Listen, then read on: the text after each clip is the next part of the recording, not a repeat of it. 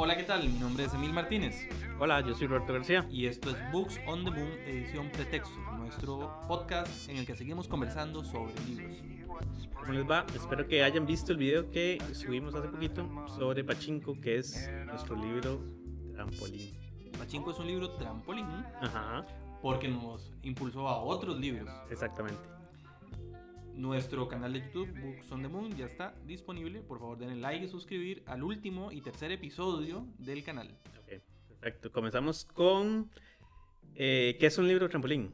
Que es el debate que teníamos, Teníamos, interno. a- antes, antes de, de- de la grabación, estábamos, pero, pero ¿qué, qué es? ¿Cuál ¿Cómo, es el libro? cómo definimos un libro trampolín? Entonces yo le decía a Emil que eh, para mí un libro trampolín es otro que me lleva Ujú, El libro A un original, mejor libro. El libro original. Exactamente. En este caso, por ejemplo, Pachinko fue nuestro libro trampolín. Pero Pachinko fue una mala, una mala lectura, digamos. Nuestro review lo pueden profundizar en Sí. el canal de YouTube. Exactamente. Like y suscribir. Entonces, eh, pero también hay libros muy buenos que nos motivan a seguir conociendo sobre, digamos, tanto la autora como los temas que, tra- que Ujú. tratan en los libros, etcétera, etcétera. Eh, para, vamos a hablar justamente de, esas, de esos eh, libros trampolines en este episodio, pero también de otros medios como cine, como, eh, como lecturas también, como audios, como música también puede ser. Entonces, iniciamos con la, con la parte de las lecturas. Mientras leíamos Pachinko, nosotros eh, nos preguntábamos o queríamos saber más sobre literatura japonesa o asiática o china o vietnamís también. Entonces, Sobre todo para quitarnos el mal sabor de boca que nos dejó Pachinko. exactamente. Eh, en este caso, Pachinko nos sirvió como trampolín para contarles de otros tres libros, muy buenos libros que, que hemos leído en los últimos años, em, de autores japoneses. Eh, les traemos, por ejemplo, El rumor de la montaña de Kawabata, que es un libro extraordinario, El rumor de la montaña. ¿Ese cuándo lo leíste? Este lo leí en el 2020. Ah, el, el inicio de la pandemia, El apen- inicio de la apenitas, pandemia, sí. apenitas. Es una novela que se centra en una familia eh, y esta familia tiene una serie de problemas, ¿verdad? Eh, está desestructurada, tiene eh, un hijo, por ejemplo, el padre de familia tiene un hijo eh, Por fuera. mu- mujeriego, ¿no? Mujeriego. Ok, y que tiene, está casado y su nuera y su hijo viven en su casa, pero, pero tiene un romance eh, y, y el romance le- se le ha salido de las manos, tiene una hija, el padre de familia tiene una hija que, que se acaba de regresar al hogar porque se separó de su esposo eh, y él, él básicamente está envejeciendo y siente que la muerte se aproxima y detrás de su casa hay una, hay una montaña y entonces este sonido, este rumor de la montaña le recuerda entonces que está más cerca de la muerte. ah, qué bonito. Sí, muy- ustedes saben que les traemos siempre eh, Sí, libros para- libros para- esperanzadores, eh, llenos de alegría. Exactamente. Pero el libro es muy, muy bueno. Kawabata logra eh, transmitirnos imágenes poderosas, potentes, eh, una literatura llena de detalles. Vos perfectamente ubicás eh, las sensaciones de los personajes y, y detallás en tu mente los, los paisajes. Tiene esa magia. Otro rumor, pero este es de Yukio Mishima, el rumor del oleaje. Ok, me duermo. Eh, mm, Este, Me arrulla, me este, arrulla. este sí, este sí, que es uno de mis libros favoritos. Este lo leí el año pasado. Es una historia de amor. Esta es una historia de amor de un chico, hijo de una em, madre ya soltera, que tiene también otro hijo menor, pero su hijo mayor se enamora de una chica que recién viene como de la península, ellos viven en una isla, repito, y es maltratado, él es muy trabajador, se enamora de esta chica, esta chica eh, la quieren casar con otro, pero su amor realmente logra sobreponerse a, a las vicisitudes. Ok. Eh, Yukio Mishima, extraordinario libro también. ¿Te gustó más ese que el de el de eh, Kawabata o no? Eh, sí, Sí. la verdad que sí, la verdad que O sí. sea, la forma de escribir también de y, también- y y también el tema, voy a ser un poquito aquí sensible en el, en el- al- al Ok. aspecto. Eh, porque en El rumor de la montaña es un libro con un final abierto, eh, pero no se, no se resuelve, digamos, favorablemente para la familia. Eh, la vida continúa y los problemas continúan. En el caso del rumor del oleaje de Mishima, eh, el final es un final esperanzador, de ellos están, quedan juntos, Eh, A pesar de la historia de Mishima, ¿verdad? a pesar de la historia de Mishima, que es un chavalo de derecha que se suicidó en una, en una academia militar japonesa, no hablemos del autor, pero hablemos de su obra. Yo no creo, yo no creo que se pueda separar el autor de su obra. Ujú. Pero eso es otro, Otro, tema. otro, tema. otro programa. El libro, El rumor del oleaje, es un libro, pero bellísimo. ¿Y es son cortitos esos? ¿O, o- o si tienen su, su longitud, digamos? Em, mazo, mazo. Sí, son- no, son, no son las 400 páginas de, de Pachinko. El, eh, no, no, no lo son. Y otro libro de Mishima, El color, el color prohibido. Este habla de un escritor que toma eh, bajo su alero o, o protección a un chico que es homosexual, un homosexual reprimido, que se casa con otra chica Ok.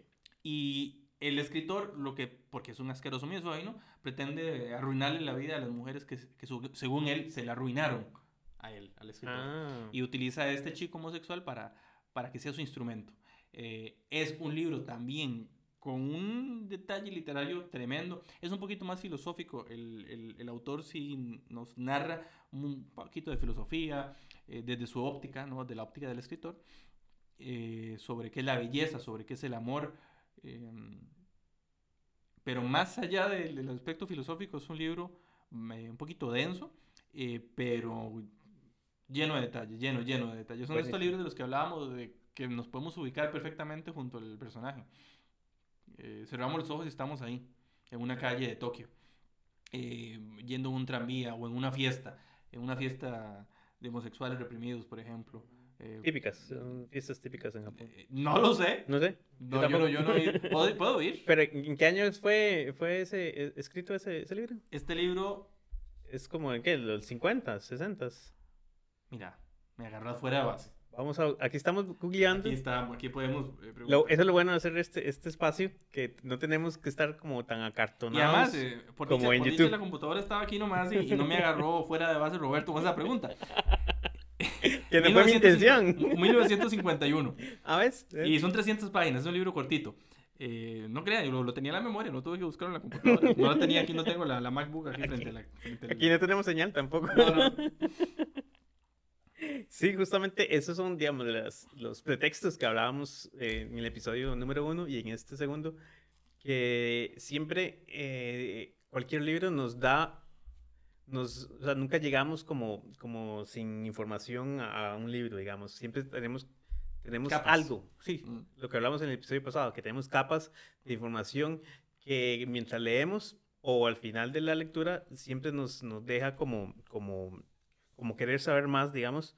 Y de mi parte, yo les traigo un libro del puño, ya voy a tener que googlear también. Aquí De- estoy yo, aquí estoy yo. Es como, ¿quién quiere ser millonario? Usted me llama y yo, yo le consigo la. la- El libro se llama eh, Crying in H Mart. Sería, sería como llorando en el, en el H, en el, en el mercado H, que es esos, esos eh, supermercados son los supermercados donde los coreanos van en Estados Unidos, que son una cadena de supermercados, digamos, coreana, que trae productos eh, coreanos hacia los eh, que viven en Estados Unidos. Está escrito por Michelle Sauner. Sauner. Un libro del 2021. Eh, Ujú. ujú. Aquí tengo yo, Ah, ok, en la ok. memoria lo tengo. Es como el, el libro de, que está en Amazon como en dolor y no sé qué, dolor y nostalgia. Ah, Ok, ok, en la O categoría. sea, sí, en la categoría de dolor y nostalgia, entonces debe ser como súper esperanzador, ¿verdad? Porque como es la, la tónica en, en nuestros programas, solo recomendamos ese tipo de libros. no, pero- no, pues yo, yo les acabo de recomendar El rumor del oleaje de Michima. Ok, ok. Entonces sí hay libros bonitos. Todos los libros son bonitos, todos los libros son bonitos. Bueno, eh, este de, de Michelle eh, habla, ella es la cantante de un grupo, ¿qué sería? Pop, pop rock, que se llama... No, No, ya, ya es No, sí, sí. Ahorita nos caen los de... Los, Uy, no, no, sí, no, por no, favor. no, no. A mí me gusta el K-pop. Yo no, yo, no, yo no estoy hablando mal de K-pop. Sí. Ella es la cantante del grupo eh, Japanese Breakfast. Entonces, curioso el nombre porque ella es de ascendencia coreana. No, no es una serie, ¿no? No, no, creo que no. Ella vive, creo que en- en el lado de Oregon. El libro trata sobre, de una vez, les digo, tiene temas como de, de grief y todas esas cosas. Trata sobre eh, la muerte de la mamá Entonces ella, al, al, al, experimentar la muerte de la mamá, del tiempo después escribe este libro, que es como para deshacerse de, de, no deshacerse, pero como para recordarla mejor, digamos. Y dentro de esos temas ella toca, obviamente, eh, toca cosas que leímos en Pachinko, curiosamente, la emigración coreana hacia otros países. Por eso les decimos que hay, dentro de un libro siempre hay otros libros. Y también trata sobre, describe muy particularmente la cultura coreana en Estados Unidos, también casi que al detalle, digamos, porque el libro, ella eh, describe las comidas eh, coreanas con el nombre. Entonces uno como en el libro se pone, bueno, ¿qué es esto? Entonces uno lo, como yo leo casi que el 100% en, en, en, el dispositivo electrónico. iPad. iPad, ¿verdad? Gracias, Steve Jobs. Eh, eh... Sí, ahí como iPhone nos está escuchando, ¿verdad? Exactamente. Aquí perfectamente. Por, Podemos hacer la cuña. A, cambio de, a cambio de equipo les hacemos más anuncios. Eh, entonces la ventaja de, de, leer libros electrónicamente es que justamente esos, esos términos eh, coreanos que no sabía, inmediatamente los subrayaba y los buscaba en, en Google o en Safari y, y, daba la descripción del plato que es, ella estaba describiendo. Me daba la imagen del plato que ella estaba describiendo. ¿Y era exacta? Era súper exacta y casi que le faltaba nada más el olor, digamos, del, del, del, platillo. Pero y así con muchos, muchas... Esos son los eh, libros que me encantan, vos sabes. Así. Inmersivos. Es que eso es, eso es como, como, creo yo, como la labor de, del, del autor, digamos. Y la autora también. Y la autora, sí, también, o autores. Cancelado.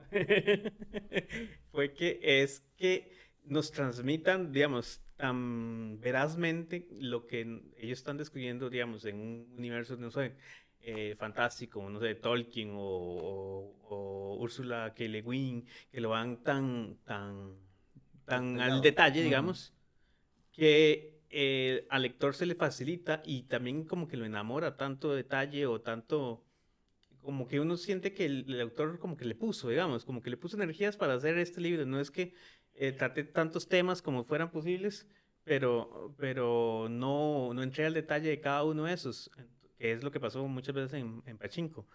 Entonces le recomendamos ese Crying in H Mart de Michelle Sauner. Y también nos traías un tema trampolín, pero que no es un libro. Exactamente.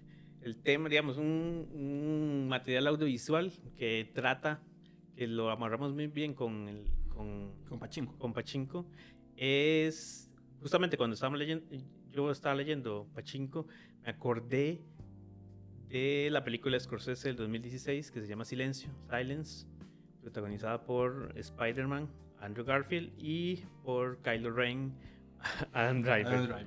No aparecen esos papeles, obviamente, pero sí. Si no muy adelantadas, Sí, incluso creo que sale, sale, sí, sale Liam Neeson, que sería ah, Qui-Gon Jinn. Esos son mis actores favoritos, pero mis todos favoritos.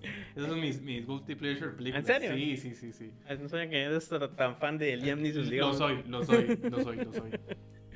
Entonces esa película es como un, un quiebre de las películas que venía haciendo Scorsese porque con el, el sería el, eh, las películas que venía haciendo con Leonardo DiCaprio. Esta película es una película sobre misioneros cristianos, ¿es así? De jesuitas. Jesuitas. Sí. Claro, sí. Pero del siglo XVII. En, la en el libro Pachinko, eh, la familia eh, central, central sí. sus hijos, ¿no? Son, son, son misioneros. No, los. El esposo. El esposo. El esposo, el esposo y el cuñado. Son misioneros. Son misioneros. Ajá, que llegan a evangelizar la, la, isla de Japón y alrededores. Y entonces nos trampolín a esta película de Scorsese. Exactamente. Justamente esa película es un trampolín porque. Eh, bueno, la película es lo que nos llevó a, eh, ¿cómo se llama? Pachinko nos llevó a esa película. Bueno, no, no generalmente nos acortamos. Sí mientras leíamos Pachinko de esa película. Pero la película está basada en un libro de 1966 que se llama eh, igual Silencio de eh, Shusako, perdón con la pronunciación, Shusako Endo. Eh, Roberto aprendió japonés en el sur de Japón. Entonces vas a escuchar algunos, algunos acentos, algunas palabras que no son el japonés estándar. Ok. Es una novela histórica que trata eso, justamente la, la evangelización de los jesuitas en Japón. La película como dice su nombre, es muy, para hacer Scorsese, es muy casi que en sonidos como, como casi sin sonido, digamos, son diálogos, muchos silencios, eh, muchas eh, tomas cercanas, eh, muy buena. A, mí me gustó mucho, se la recomendamos. creo que pasamos ahora al, al, a un libro que trata a profundidad un tema en Pachinko no se da. Otro, otro trampolín. En este caso, en Pachinko hay un tema ahí que es trascendental, que es crucial, pero que a mí me parece que no ha sido, que no tocó con la profundidad y con, y con el buen trato eh, que necesitaba, que es el tema del racismo. ¿no? En el caso de Pachinko, el racismo de los japoneses es de los coreanos, eh, permeado sobre todo por el colonialismo japonés de finales del siglo XIX, principios del siglo XX. Así que él estrella un libro que es, pero buenísimo, buenísimo, buenísimo. Estampados al nacer, eh, El origen de las ideas racistas en los Estados Unidos, de Ibrahim X. Kendi. Este libro hace un recorrido de las ideas racistas en los Estados Unidos desde la... Eh, desde el comercio de los esclavos y los primeros esclavos que fueron llevados a, territorio, territorio norteamericano, a las 13 colonias, hasta la época contemporánea, eh, con Angela Davis, la ley de los derechos civiles, eh, la droga de Reagan y hace un cierre con la elección de Barack Obama. Pasa por Thomas Jefferson, eh, pasa por la el concepto, por ejemplo, de persuasión por elevación, es decir, que el negro tiene que presentarse entre la sociedad estadounidense como un ejemplo superior de cualquier cosa, porque él representa a toda eh, a la población negra, ¿no? Y esto es un tema que también lo, hablan en Pachinko, donde se lo dicen a alguno de los personajes. Tenés que ser el mejor coreano porque representas a toda la a toda la o sea, si, hay, si sos malo, ya todos los coreanos son malos. Todos los coreanos son malos, y aquí está el ejemplo, ¿verdad? Eh, y, eso, y eso como lo trata en Pachinko de una manera, me parece muy moralista, quería decirle, no, nos quedemos con, ese, con esa brocha, eh, esa poca pintura que nos da... Esa pincelada. Esa pincelada que nos dan en Pachinko, sino que vayan y busquen este libro, Estampados al Nacer, eh, Origen de las Ideas Racistas, que es tremendamente detallado, profundo, eh, pero muy ameno, muy fácil de leer, en un orden cronológico que te permite eh, unir perfectamente las épocas y cómo las ideas racistas se van desarrollando, implementando y transformando en los Estados Unidos. Pero sirve para cualquier, em, cualquier análisis de ideas racistas. Tanto así que yo al leer este libro, yo dije, pucha, yo tengo ideas racistas. No estoy libre ni vacunado. De hecho, yo creo que ese mismo autor, o si no, varios estuvieron, digamos, con, con lo, el asesinato de George Floyd. Eh, fue uno de los libros que, digamos, que en esa, en esa época, en el 2020 fue eso, ¿verdad? Eh, este libro es del 16. Sí, pero dentro, dentro de ese movimiento eh, eh, pidiendo la justicia por el asesinato de George Floyd, eh, uno, ese libro fue uno de esos que, digamos, que, le, que recomendaban que, que leyeran. Yo creo que Obama en algún momento lo recomendó. Es, un libro que pegó mucho y, que, y, que, es riquísimo de leer. Se lo recomiendo, porfa, léalo. léalo. No se queden, no se queden solo con, con, el racismo como un fenómeno ahí literario, sino. O como, como aislado, digamos. Como aislado, sino aprendamos, eduquémonos y, y quitémonos también de, encima las ideas racistas que muchas veces no sabemos que tenemos. Exactamente. No las percibimos personalmente.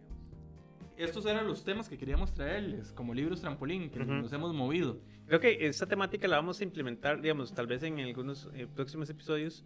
Siempre vamos, es que volvemos al tema del primer episodio, que siempre vamos a tener como, como de qué hablar, que otros, que otros libros nos den otros libros también, y que y que no nos quedemos solamente con uno, sino que podamos leer más sobre más temas. Y que entonces también llegamos a, a cualquier libro con otras capas. Con exactamente, exactamente. Y que no llegamos limpios. Y muchas veces nos damos la idea que nos leemos un libro y es como, no la salta palabra, pero casi. Entonces, tal vez ver otras opiniones y, y, y ampliar ese espectro o esa visión que tenemos del mundo. Muchas gracias por escucharnos. No se olviden de darle like y suscribir a nuestro canal de YouTube, On the Moon. Y que nos recomiende con sus amigos, novias, amantes o familiares. Sobre todo si tienen plata, ¿verdad? Eh, ojalá lo- los, que tienen plata nos están escuchando. Exactamente. Aquí estamos, puede Ahí- patrocinarnos. Exactamente. Eh, ese, ese es el seguidor, ¿verdad? ¿Qué queremos? que No, queremos. Muchas gracias a todos, a todas y a todas. Hasta luego. Nos vemos. Chao. Chao.